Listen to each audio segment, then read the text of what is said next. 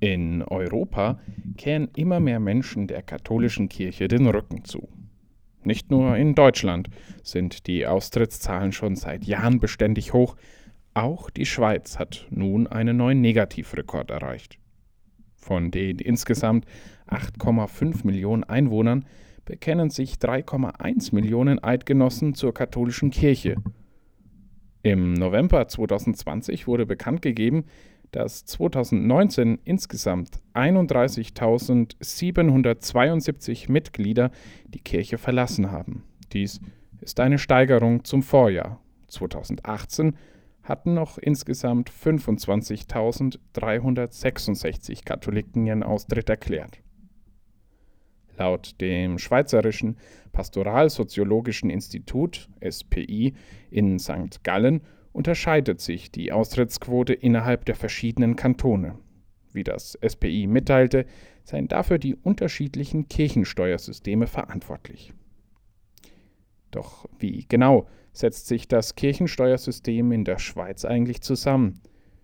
Nun, ohne gleich zu sehr ins Detail zu gehen, die Details können Sie bei uns nachlesen auf der Nachrichtenseite, hier eine grobe Zusammenfassung.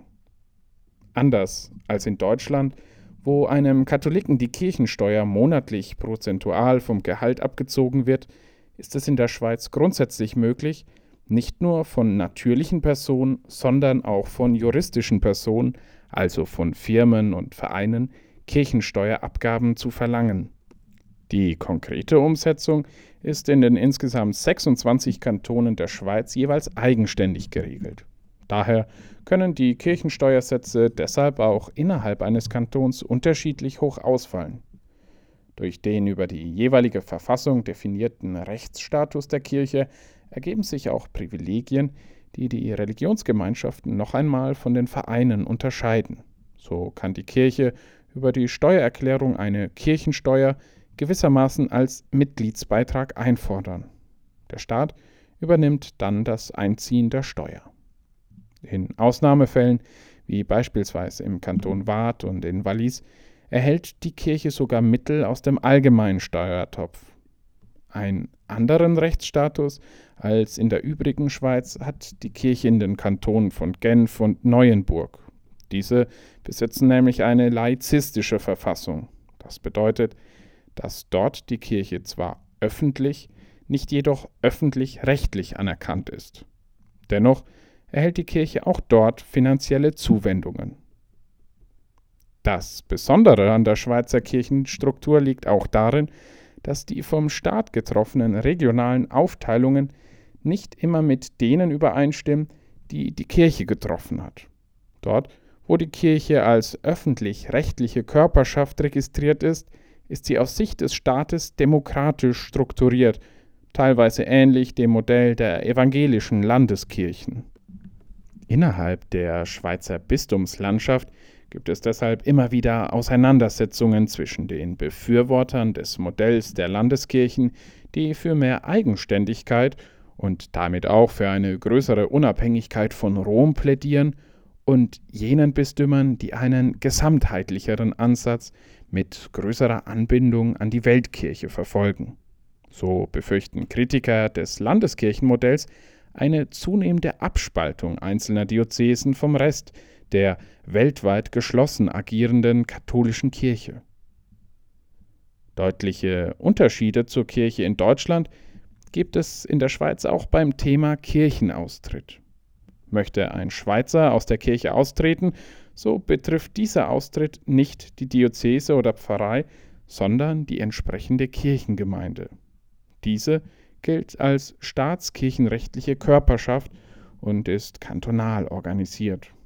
Der Kirchenaustritt gilt also folglich als Austritt aus dieser Körperschaft. Durch diesen Austritt entfällt die Pflicht, Kirchensteuer zahlen zu müssen. Der Empfang der Sakramente ist jedoch weiterhin möglich, anders als das momentan noch in Deutschland der Fall ist, wo ein Kirchenaustritt automatisch die Tatstrafe der Exkommunikation nach sich zieht. Ein Beispiel. Das Schweizer Bistum Chur hat das in seinen Richtlinien etwa so geregelt, dass ein Katholik, der nicht aus Glaubensgründen aus der Kirche austritt, weiterhin Mitglied der Kirche bleibt und die Sakramente empfangen darf, wenn er statt der Kirchensteuer eine Spende an die Diözese leistet. Auch in anderen Bistümern der Schweiz ist es ohne weiteres möglich, aus der öffentlich-rechtlichen Körperschaft auszutreten. Dies wird dann als Austritt aus einer staatlichen Institution gewertet und führt zu keinen zwingenden kirchenrechtlichen Konsequenzen. Die Deutsche Bischofskonferenz lehnt ein solches Modell für die Katholiken in Deutschland bislang noch ab. Dass ein Kirchenaustritt in Deutschland völlig unabhängig von den Gründen automatisch die Exkommunikation nach sich zieht, ist selbst bei Kirchenrechtlern höchst umstritten.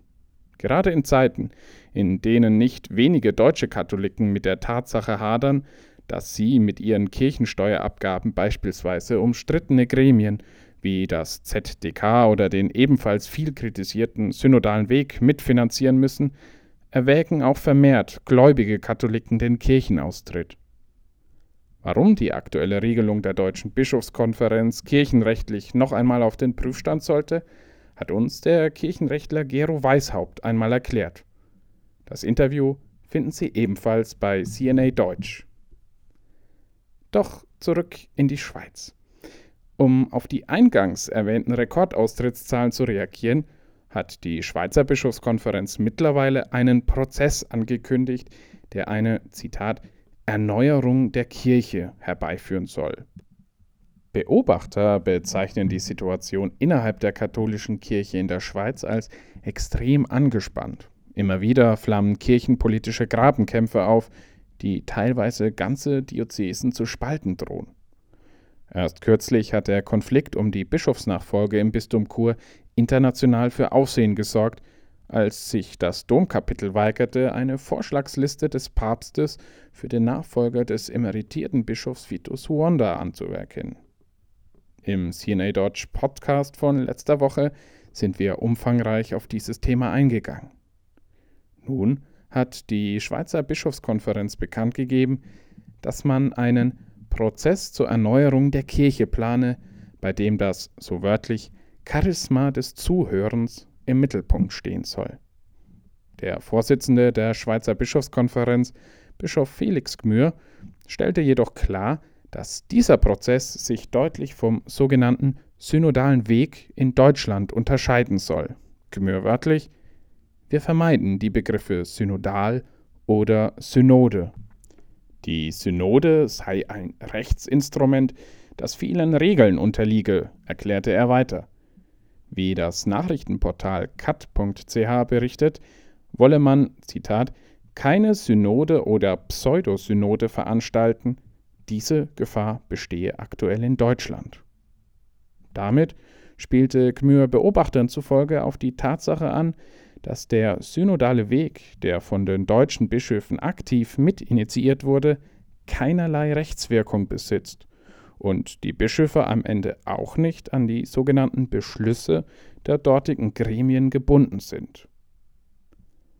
Wann es mit dem Prozess zur Erneuerung der Kirche in der Schweiz losgehen soll und wie lange er dauern wird, ist noch unklar. Wir von CNA Deutsch behalten die Sache für Sie jedoch gerne im Blick.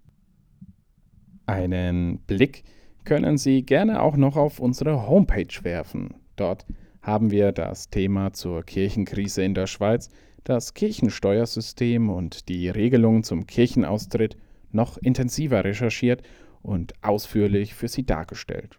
Sie finden diesen Beitrag sowie alle weiteren Nachrichten aus der Weltkirche unter www.cnadeutsch.de. Das war CNA Deutsch Podcast Spezial zum Thema Kirchenkrise in der Schweiz. Mein Name ist Rudolf Gehrig. Wir hören uns.